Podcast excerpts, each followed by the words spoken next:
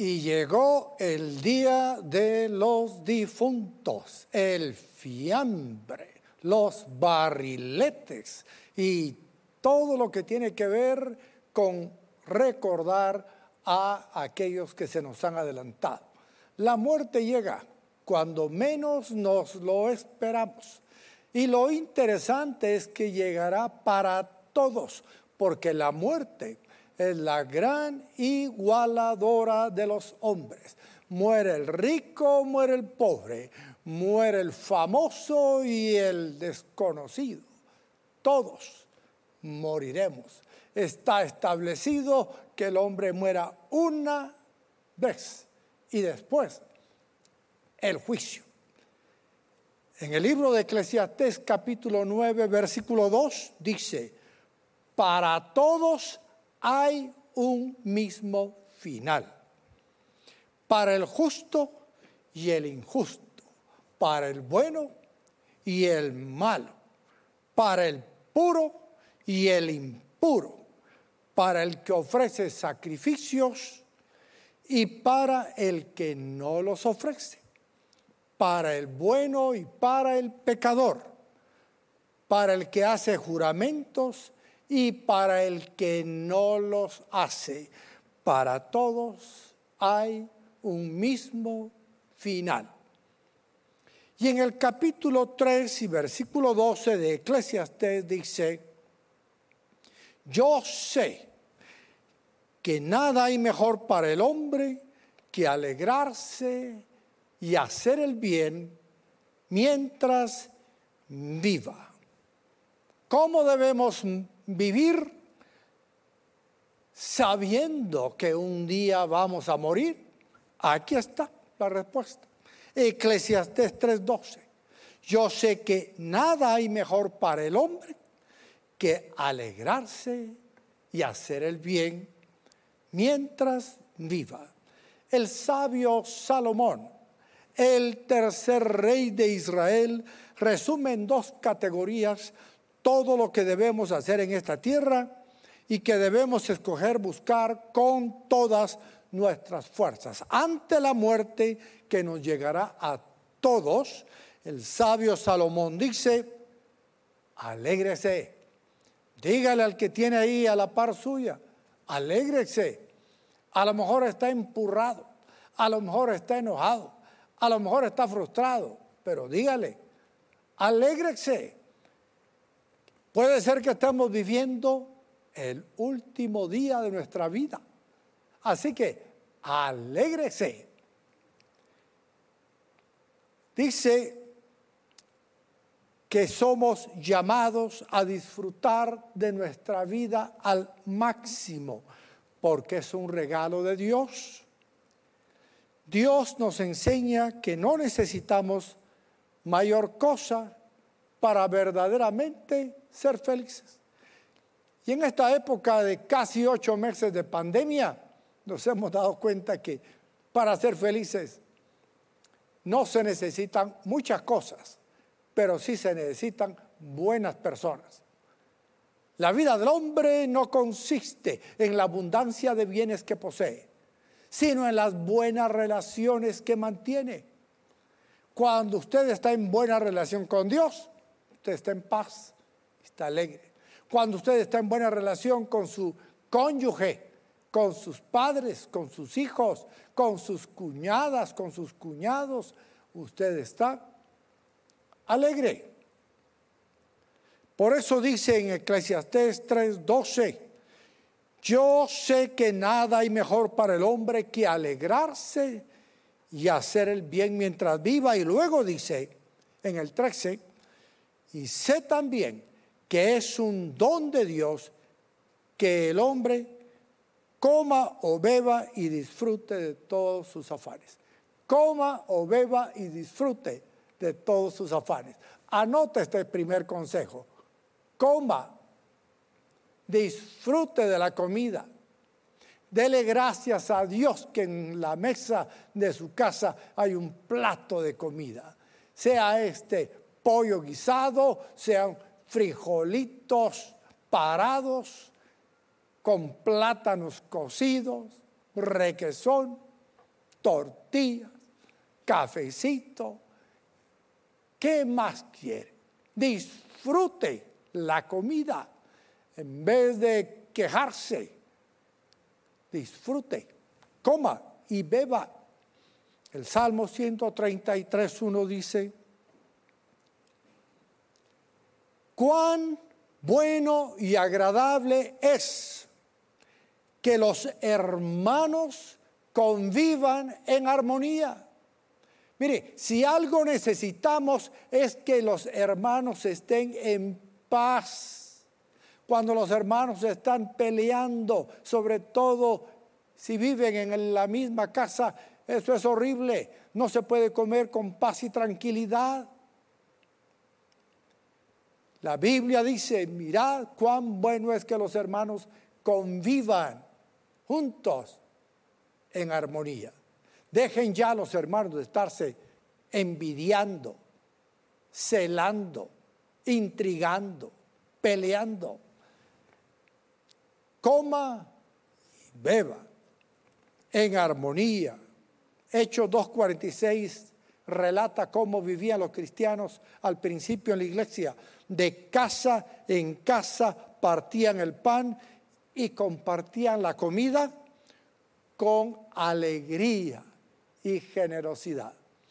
Si en estos tiempos de pandemia hemos tenido que sacrificar esos ágapes cristianos que podemos tener con nuestros hermanos en la fe y con nuestra familia natural, biológica. Pero es una bendición poder abrir la casa, en mi caso, de los abuelos, para que vengan los nietos, vengan los hijos, las nueras y poder compartir con ellos un momento. Qué importante es comer y beber y compartir nuestra comida con alegría y generosidad, no solo con la familia biológica, sino con la familia espiritual. Segundo consejo, disfrute de los afanes. Ellos vivieron antes que usted y vivirán después de usted. Aprenda a vivir con ellos. Eclesiastés 3:13 dice, y sé también que es un don de Dios que el hombre coma o beba y disfrute de todos sus afanes. Usted madruga a trabajar, se trasnocha por trabajar, se esfuerza por trabajar, tiene muchos afanes, pues disfrute del fruto de sus afanes. Por eso el consejo de Salomón que llegó a ser el más rico de todos los reyes en su época, es coma y beba. Y luego el tercer consejo es diviértase. Hay personas que piensan que reírse es un pecado. Hay personas que piensan que reírse es faltar a la santidad. Qué equivocados están. La Biblia dice que el corazón alegre hermosea el rostro. Si usted quiere cambiar ese rostro que tiene de momia por un rostro de cristiano agradable, alégrese, sonría. No es malo de vez en cuando tener un buen sentido del humor y reírse sobre todo de sí mismo y disfrutar de la vida. Divertirse no es pecado. Disfrute cada momento como si fuera el último. Cada momento hay que disfrutarlo como si fuera el último. No hay garantía de que usted va a estar vivo más tarde. Eclesiastes 8:15 dice, por tanto celebro la alegría, pues no hay para el hombre nada mejor en esta vida que comer y beber y divertirse Pues solo eso le queda de tanto afanarse en esta vida que Dios le ha dado. Hay un dicho popular que dice, lo único que nos llevamos de esta tierra es lo comido y lo bailado. Pues la verdad es, coma, beba, no beba licor, pero beba. Hay tantas bebidas sabrosas, agradables, naturales que usted puede disfrutar. diviértase. Además, haga las cosas con empeño. Haga cada cosa como para el Señor y deje una marca de excelencia y pasión. Que el día que usted parta la presencia del Señor digan, miren, esto lo construyó Él, esto lo inició Él, esto lo hizo Él, esto era lo que Él hacía y lo hacía bien, con entusiasmo. Eclesiastes 9:10 dice, y todo lo que te venga a la mano, hazlo con todo empeño. Porque en el sepulcro, a donde te diriges, no hay trabajo, ni planes, ni conocimiento, ni sabiduría. Así es que, si es zapatero, a sus zapatos con empeño. Si es sastre, a su ropa con empeño. Si es cirujano, a sus pacientes con empeño. Si es albañil, a su construcción con empeño. Todo lo que te venga a la mano, hazlo con todo empeño. Colosenses 3:23 dice, hagan lo que hagan, trabajen de buena gana como para el Señor y no como para nadie en este mundo, conscientes de que el Señor los recompensará con la herencia. Ustedes sirven a Cristo el Señor. No hay nada que no sea tan fácil que se vuelva difícil cuando se hace de mala gana. Sí, no hay nada tan fácil que no se vuelva difícil cuando se hace de mala gana. Hacer la cama todos los días es fácil, pero cuando se hace de mala gana es una tarea difícil. Por eso cada uno de los que están allí en la casa, que usan una cama para dormir, pues es bueno hacerla temprano, a levantarse, para luego deshacerla en la noche al acostarse, pero todas las tareas debemos hacerlas de buena gana. Bueno, haga el bien porque Dios juzgará toda obra que haga buena o mala. Pero en esta sección hay un punto importante que dice, eche fuera de su corazón el enojo.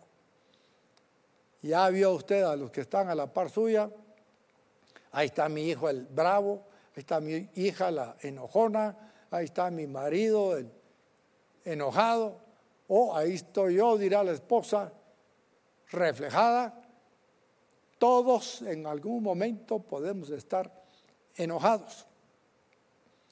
Pero sabiendo que nos vamos a morir, debemos vivir esta vida echando fuera el enojo de nuestro corazón.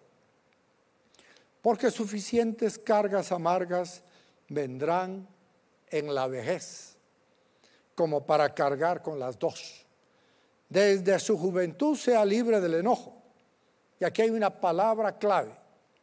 Perdone. Lo ofendieron, perdone. Lo engañaron, perdone. Lo traicionaron, perdone. Le hicieron cualquier mal, perdone. Le robaron, perdone. Le causaron frustración, perdone. Fueron injustos, perdone. Ya se murieron los que le hicieron daño, perdónelos.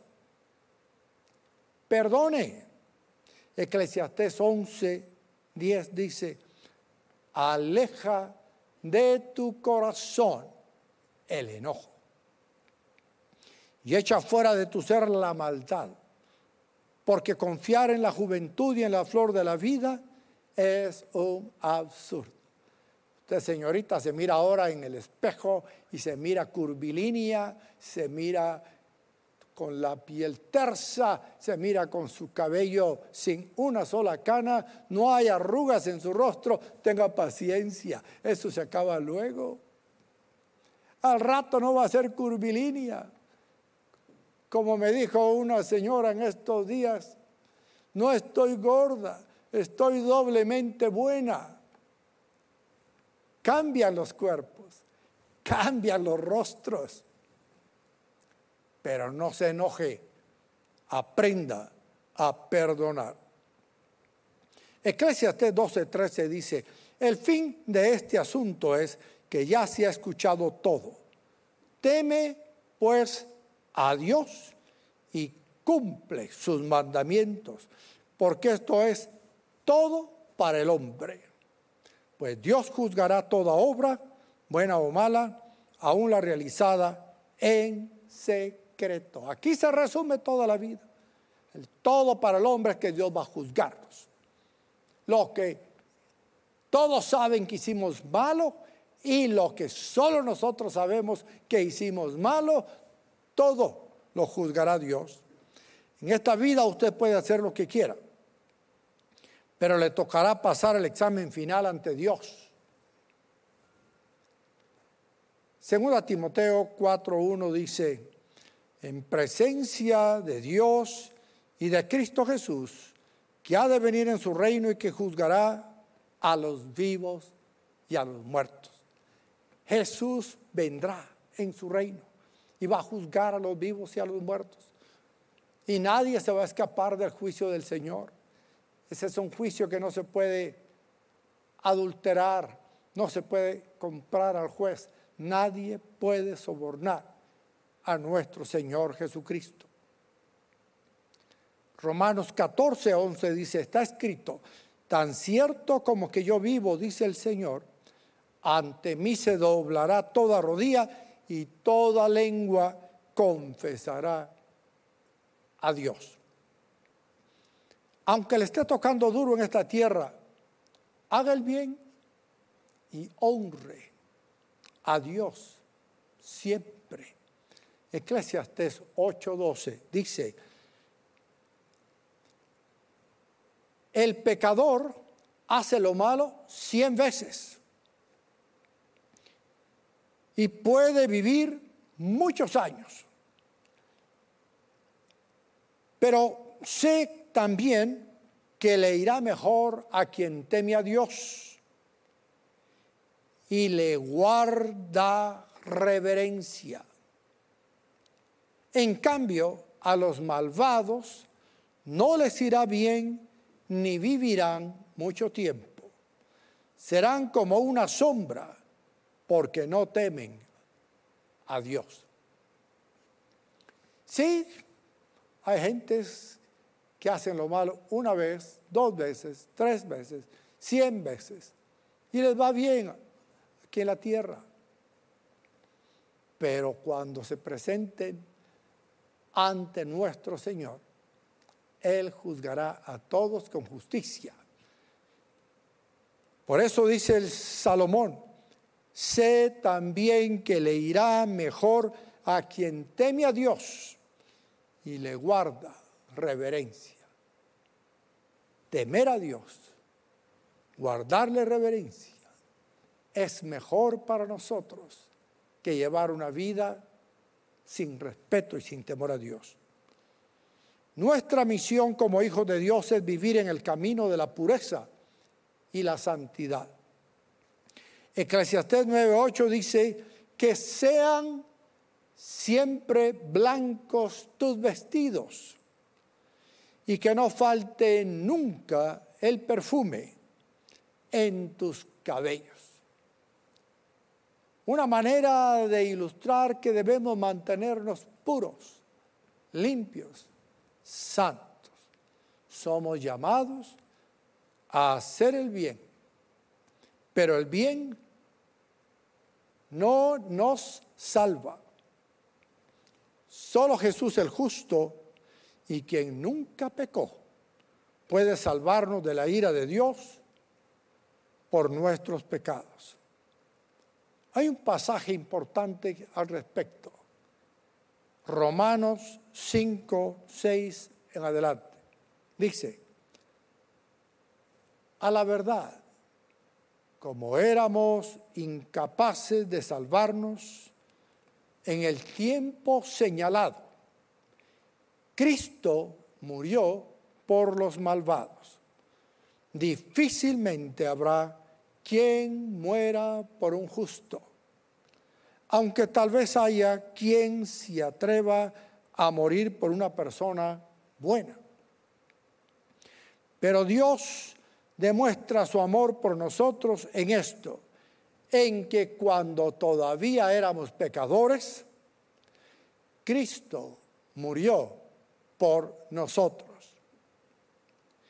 Y ahora que hemos sido justificados por su sangre, con cuánta más razón por medio de él seremos salvados del castigo de Dios. Porque si cuando éramos enemigos de Dios, fuimos reconciliados con Él mediante la muerte de su Hijo, con cuánta más razón, habiendo sido reconciliados, seremos salvados por su vida. Y no solo esto, sino que también nos regocijamos en Dios por nuestro Señor Jesucristo. Pues gracias a Él ya hemos recibido la reconciliación. Estimados amigos y hermanos en la fe, sabiendo que un día vamos a morir, vivamos como nos aconseja la palabra del Señor.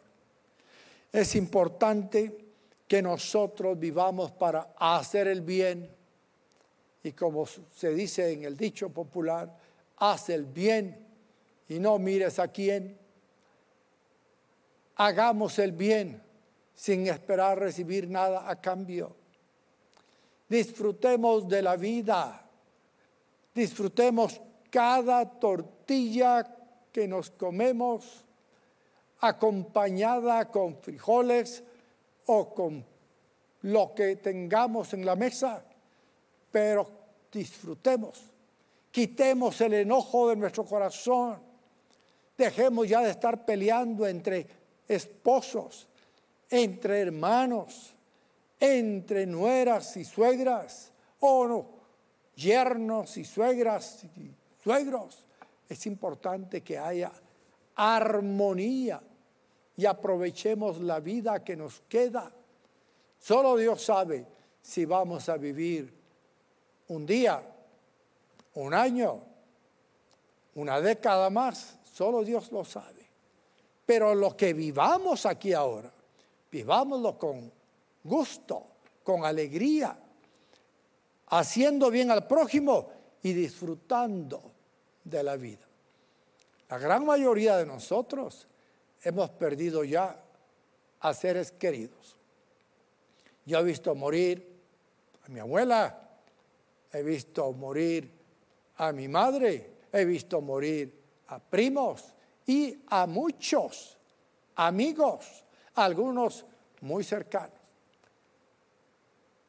Y tenemos nosotros que aprender de David que cuando ya no hay remedio, en vez de quedarnos atascados en el llanto y en el duelo y la frustración, levantarnos bañarnos, perfumarnos, sentarnos a comer, dar consuelo a nuestra mujer y seguir adelante.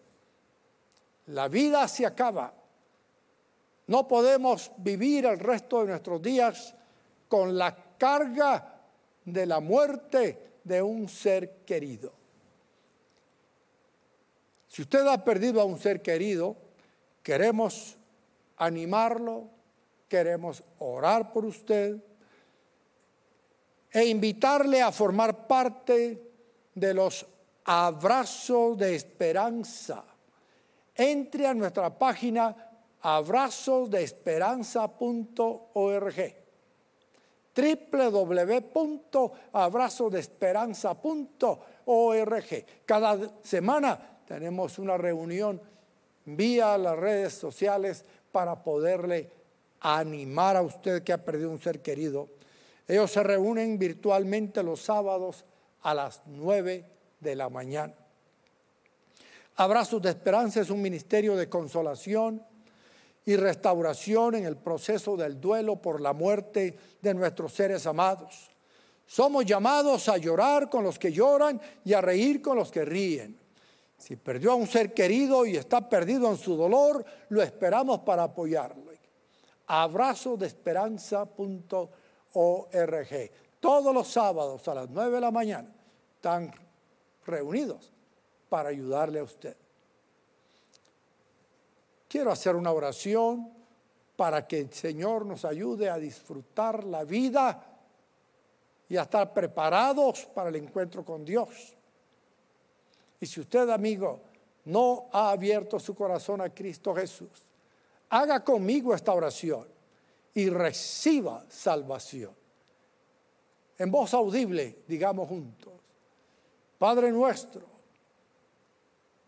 reconozco que soy un pecador, me arrepiento de todos mis pecados y te pido, Señor, que entres a mi vida y transformes mi corazón. Quita, Señor, el enojo de mi corazón, los rencores, los celos, las iras, los temores, el pecado, los vicios. Y hazme, Dios, un hijo tuyo por la fe en Jesucristo, a quien reconozco como el Hijo de Dios que murió en la cruz del Calvario en mi lugar fue sepultado, resucitó y está sentado a la diestra de Dios Padre. Ayúdame también, Señor, a vivir la vida con alegría, a disfrutarla en armonía con mi familia y a hacer el bien a todos. Usted que hizo la oración de fe para recibir a Cristo, entre a nuestra página soynuevo.org y allí nuestros hermanos voluntarios le recibirán con los brazos abiertos y le instruirán acerca de los pasos a seguir para continuar creciendo en la fe. Que Dios nos bendiga y nos veremos en el próximo Frater Life.